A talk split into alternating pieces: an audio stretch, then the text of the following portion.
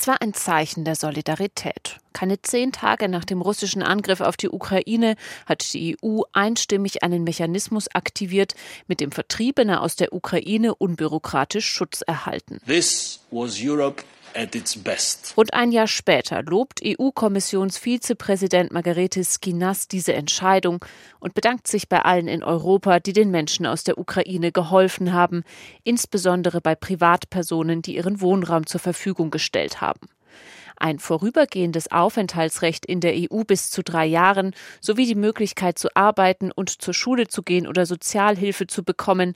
Das ermöglicht die sogenannte Massenzustromsrichtlinie. Rund vier Millionen Menschen aus der Ukraine erhalten darunter derzeit Schutz. Viele sind zumindest zeitweise wieder in die Ukraine zurückgekehrt. There remain a number of challenges, especially related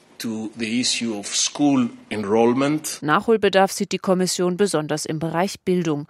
Von gut einer Million Kinder ist nur ungefähr die Hälfte in einer Schule eingeschrieben, so Kommissar Skinas.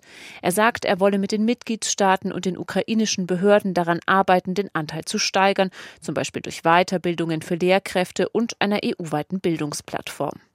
Anders als Asylbewerber dürfen Ukrainer sofort eine Arbeit aufnehmen. Das haben laut der EU-Kommission rund eine Million Menschen bereits getan. I think this is the moment to see that this is really something to be proud of, what we have achieved. EU-Kommissarin Ilva Johansson ist stolz darauf, was die EU erreicht hat. Insgesamt sind nach ihren Angaben 16 Millionen Menschen aus der Ukraine gekommen. Vier Millionen Menschen sind noch in der EU.